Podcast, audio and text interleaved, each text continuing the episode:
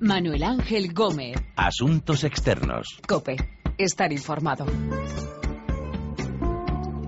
Hola, saludos. Comienza Asuntos Externos, este análisis de lo que pasa en el mundo con los corresponsales de la COPE.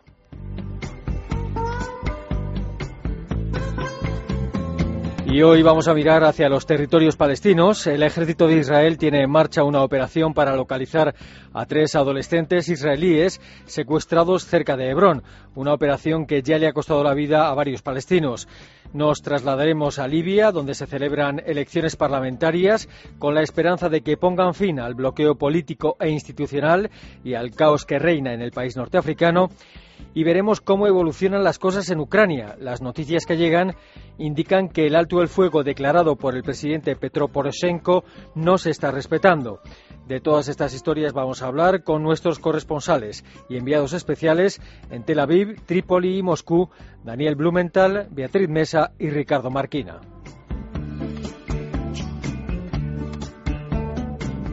Primero pisamos Israel y los territorios palestinos.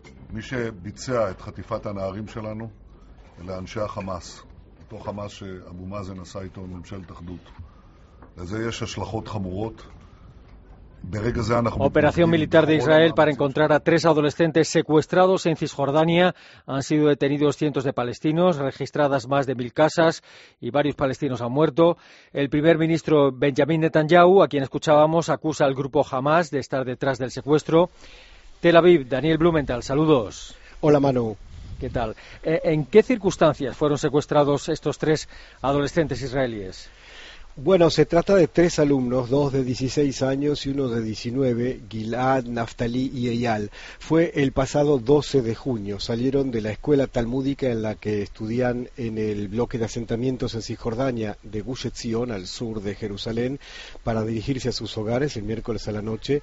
Eh, sus hogares que algunos de ellos viven también en asentamientos en Cisjordania y otros dentro del territorio israelí.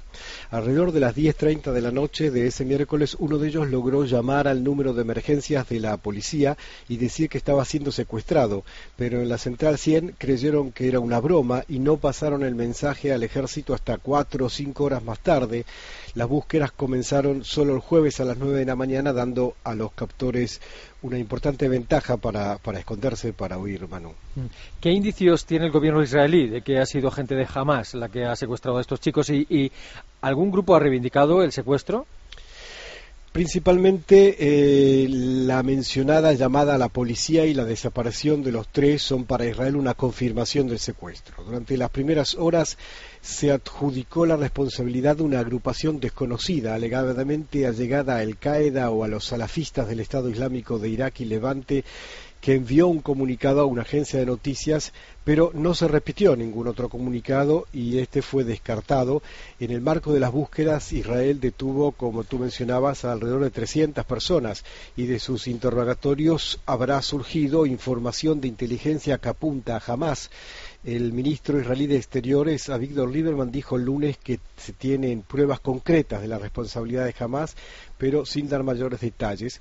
Los líderes de Hamas, tanto eh, Mashal en Qatar como Ismail Ania en Gaza, negaron la responsabilidad por el secuestro, pero felicitaron a los perpetradores que hacen lo necesario eh, para que el pueblo palestino pueda liberar a sus presos. No hay que olvidar que hace tres años el soldado israelí Gilad Shalit, que estuvo cautivo en Gaza durante más de cinco años, fue intercambiado por mil presos palestinos. Esta operación ha levantado ampollas entre los palestinos y han perdido la vida varias personas, ¿no? Sí, la primera semana de la búsqueda en la que participaron alrededor de 15.000 soldados, oficiales de policía y agentes del Shin Bet, el Servicio de Seguridad Interna israelí, pasaron en una sorpresiva tranquilidad, casi sin reacción por parte de los palestinos, pero los últimos días estuvieron caracterizados por enfrentamientos violentos, oposiciones a detenciones y muchas manifestaciones y choques que dejaron un saldo de siete palestinos muertos y un creciente enojo en el seno de esa población. Quizás es el motivo por el cual Israel interrumpe ahora las búsquedas casa por casa y pozo por pozo, ya que van en aumento las críticas internacionales. Y además las probabilidades de hallar con vida a los tres alumnos ya son mínimas, nadie reivindicó y nadie exigió nada a cambio de ellos. En Jerusalén esperan que la retirada de las tropas y las búsquedas e investigaciones de los servicios secretos bajen la altura de las llamas que se estaban eh, incendiando en Cisjordania. Durante los últimos días se multiplicó también el número de cohetes lanzados desde Gaza contra el territorio israelí y las represalias israelíes contra blancos en Gaza con un gran potencial de escalada de violencia que ni Hamas ni Israel eh, quiere. El, gobierno de Netanyahu está ah, quizá aprovechando esta operación para algo más, también para debilitar a Hamas. Sí, sin duda, es verdad. Israel comenzó junto con las búsquedas un amplio operativo contra las instituciones de Hamas en Cisjordania, principalmente en la zona de Hebrón, pero luego se extendió hacia el norte de la Cisjordania, Anaplusa, y al centro de la Cisjordania, Ramala, lejos de la zona en que desaparecieron los tres alumnos talmúdicos. Eh, la intención es desmantelar a Hamas para ayudar a Mahmoud Abbas. El papel de Mahmoud Abbas es muy interesante. Eh, de una semana atrás dio unas declaraciones muy sorpresivas en árabe en Jeddah frente a los ministros de Asuntos Exteriores árabes diciendo que los jóvenes israelíes eran seres humanos y debían ser dejados en libertad y oponiéndose a todo tipo de violencia, lo que provoca que en algunos senos de la población palestina lo llamen colaboracionista, especialmente teniendo en cuenta que la cooperación de seguridad entre las fuerzas israelíes y las fuerzas de seguridad palestinas continúa y muy estrecha.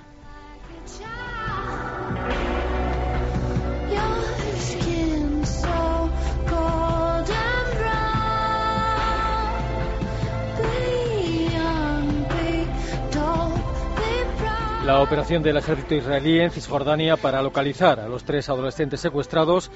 En Libia, elecciones parlamentarias, elecciones días después de la operación de fuerzas especiales de Estados Unidos para capturar a uno de los presuntos responsables del ataque en 2012 contra el consulado norteamericano en Benghazi. Uh, our uh, uh, were able to uh, Abdul Katala, uh, who was el presidente de Estados Unidos, Barack Obama, hacía referencia a esta operación. En Libia, como decía, se celebran elecciones con la intención de poner fin al caos político e institucional que reina en el país. Allí, allí está Beatriz Mesa. Saludos. Hola, ¿qué tal, Manu? ¿Qué tal, Bea? Eh, ¿Qué está en juego en estas elecciones en Libia? ¿En qué está en juego? Bueno, pues está todo en juego, ¿no? Sobre todo porque estas elecciones legislativas, que como sabéis, tienen que elegir a 200 diputados de lo que aquí se conoce como el Congreso Nacional Libio, que sería el Parlamento Español. Bien, pues una vez se establezca eso que llamamos Parlamento, tienen que poner orden, algo de orden, al caos tanto político, social como económico del país. Eh, Libia está totalmente desmantelada. Os podría poner muchísimos ejemplos, pero hay uno que explica muy claramente qué es lo que está pasando. Y es que hay pues esa proliferación de milicias, estamos hablando de más de 300.000 milicias que responden a los intereses de partidos políticos, candidatos particulares o que integran lo que serían los dos cuerpos de seguridad más importantes aquí, es decir, dos, dos cuerpos del ejército y que responde también incluso a eh, la seguridad de algunas zonas estratégicas de Libia, como podría ser la seguridad de un aeropuerto como el de Trípoli. Es decir, que esas son, ahí es donde reside una parte del poder, en las milicias que son apoyadas por lo que llamamos un Estado, es decir, por el Congreso Nacional. Y mientras que no sean capaces de erradicar con esas miles de milicias, difícilmente eh, Libia puede entrar en un proceso de cambio real y constituir instituciones que no existen como tal, ¿no?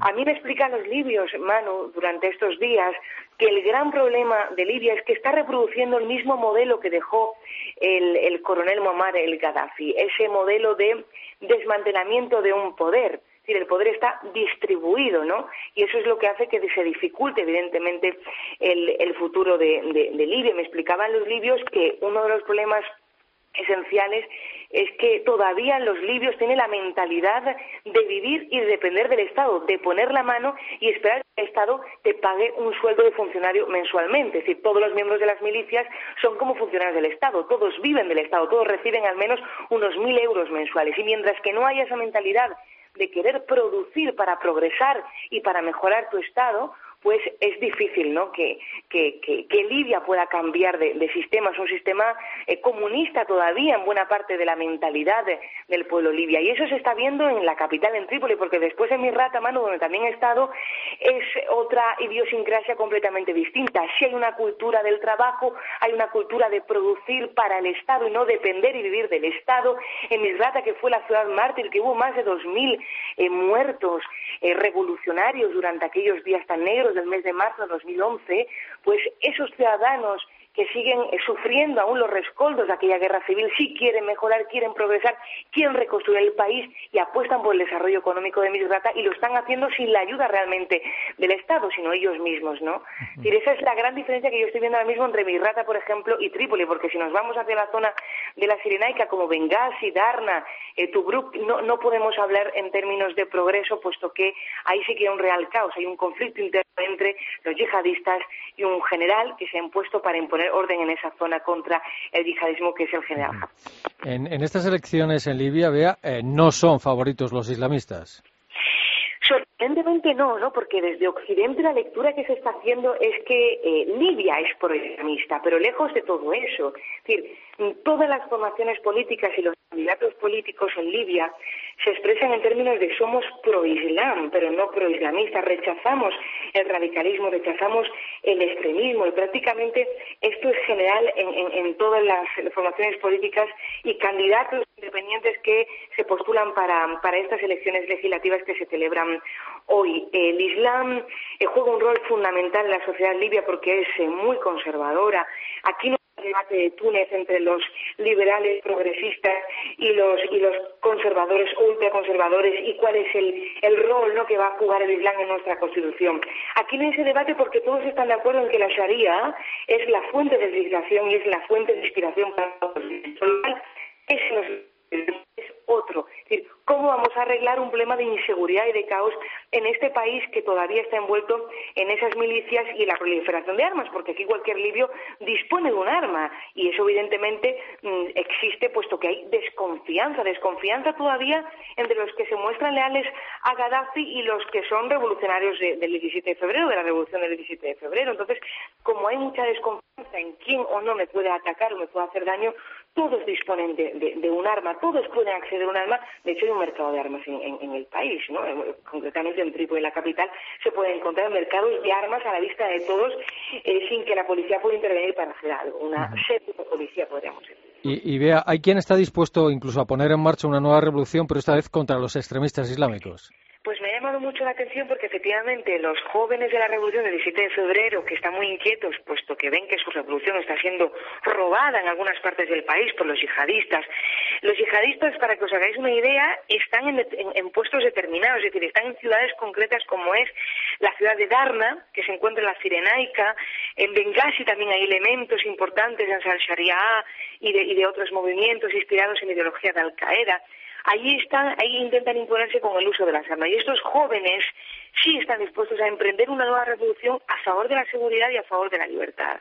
Si esa libertad está siendo robada, ya sea por yihadistas o por otros tiranos que no sean yihadistas, sino que sean hombres autócratas que puedan reproducir un sistema como el de Gaddafi, ellos están dispuestos a emprender una nueva lucha armada contra eh, esos valores por los que ellos se sublevaron en su momento, ¿no? Y, ahí yo, lo, lo, encuentro interesante y desgraciadamente triste, ¿no? Porque están dispuestos a ver otra vez baños y ríos de sangre en este país que evidentemente busca la estabilidad, pero ¿cómo encontrar la estabilidad en un país totalmente diseminado y con intereses de poder distintos y de lucha por los recursos estratégicos. Más es importante la lucha por el control del petróleo y del gas, que ha sido el gran cáncer de, Libia. Una gran virtud y a su vez un gran cáncer. Y sobre el terreno, allí donde estás tú, Bea, la impresión es que reina el caos, eh, porque eh, contabas lo de las mercadas de, eh, mercados de armas en Trípoli y también creo que gasolineras que están en manos de los militares y policías para que no sean asaltadas. Sí, en todas las gasolineras de la capital, en Trípoli, hay, hay todos los días pues mucha tensión. De hecho, está, como decía, sellada por los por cuerpos, de, por miembros de, la policía, porque temen de que se puedan producir ataques aislados como se han producido por parte de delincuentes comunes. Tenemos que tener en cuenta que durante el régimen, durante los días de la guerra civil o durante los primeros días de la revolución, Muammar el Gaddafi y todos sus acólitos liberaron a más de 16.000 eh, delincuentes comunes, criminales, que están repartidos actualmente por todo el país y que ya han protagonizado más de un acto contra esos eh, gasolineras. Además, también hay temor de que los yihadistas puedan cometer actos. Y evidentemente que ese caos está ahí. Por ejemplo, en Trípoli, hace unos minutos estábamos escuchando otra vez disparos de armas, de balas reales al aire. Es decir, eso en un país normal no se tendría que producir. Y aquí se siguen produciendo. Esos disparos se escuchan, sobre todo por la noche, porque la gente sigue accediendo al arma y sigue comprando armas. Armas que prueban al aire libre, ¿no? Es decir, un poco para mostraros cómo está el clínico en la atmósfera en Libia.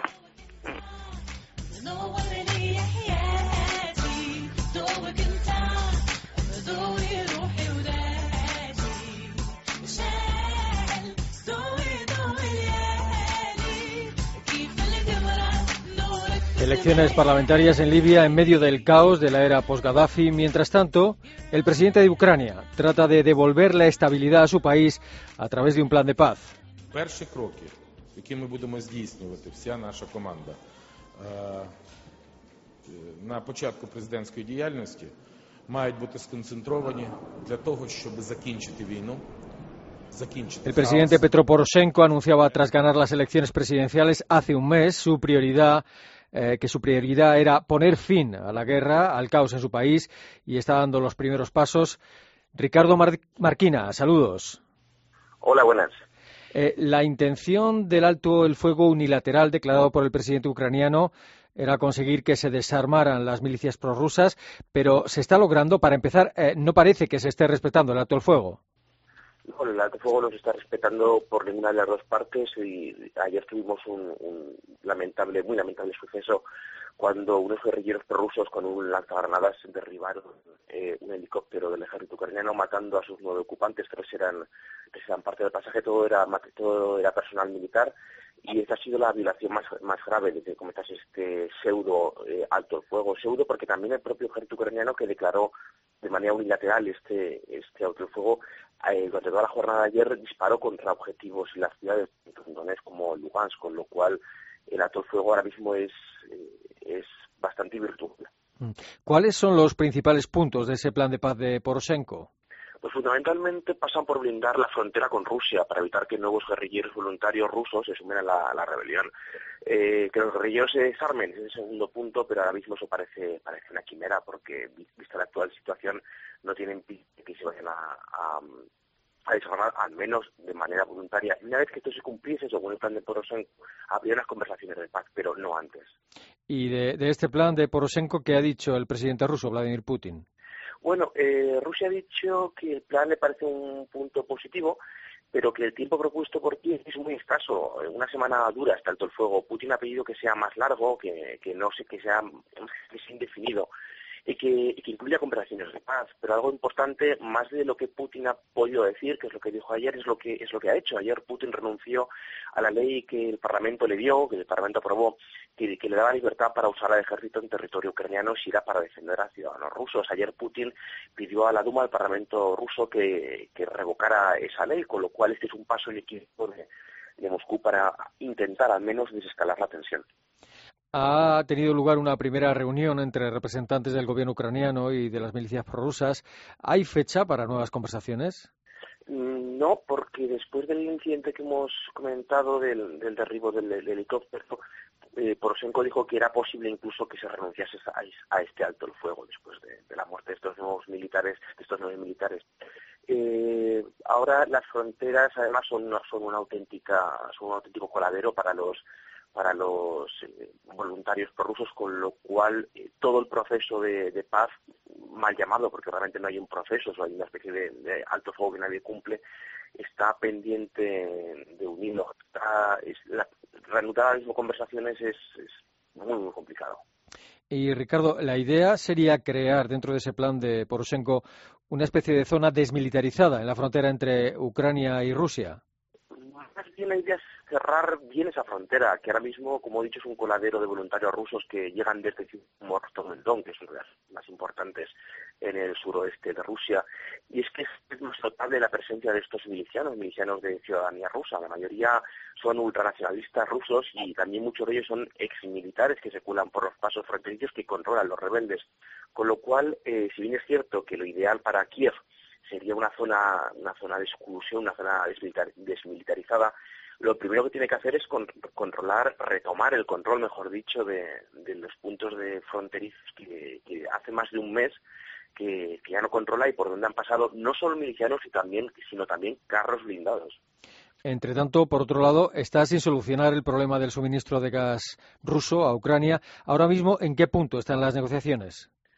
Las negociaciones están en punto muerto después de que Rusia exigiera el pago previo al consumo de gas ruso. Y es que la deuda ucraniana llega casi a los 4.000 millones de dólares.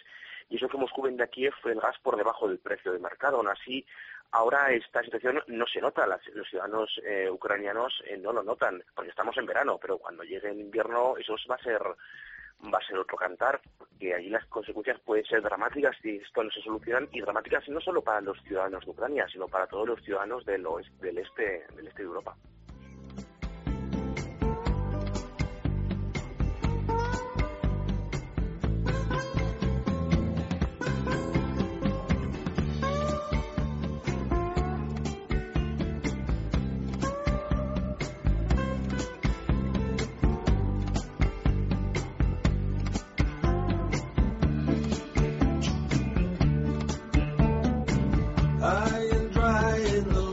El alto del fuego declarado por el presidente de Ucrania, las elecciones parlamentarias en Libia y la operación en marcha para liberar a tres adolescentes israelíes secuestrados. Las historias de esta edición de Asuntos Externos, en la que hemos contado con nuestros corresponsales y enviados especiales en Moscú, Trípoli y Tel Aviv. Recuerden que pueden seguir Asuntos Externos en cope.es que nuestra dirección de email es asuntosexternos.cope.es y que también estamos en Twitter, Asuntos Externos todo junto.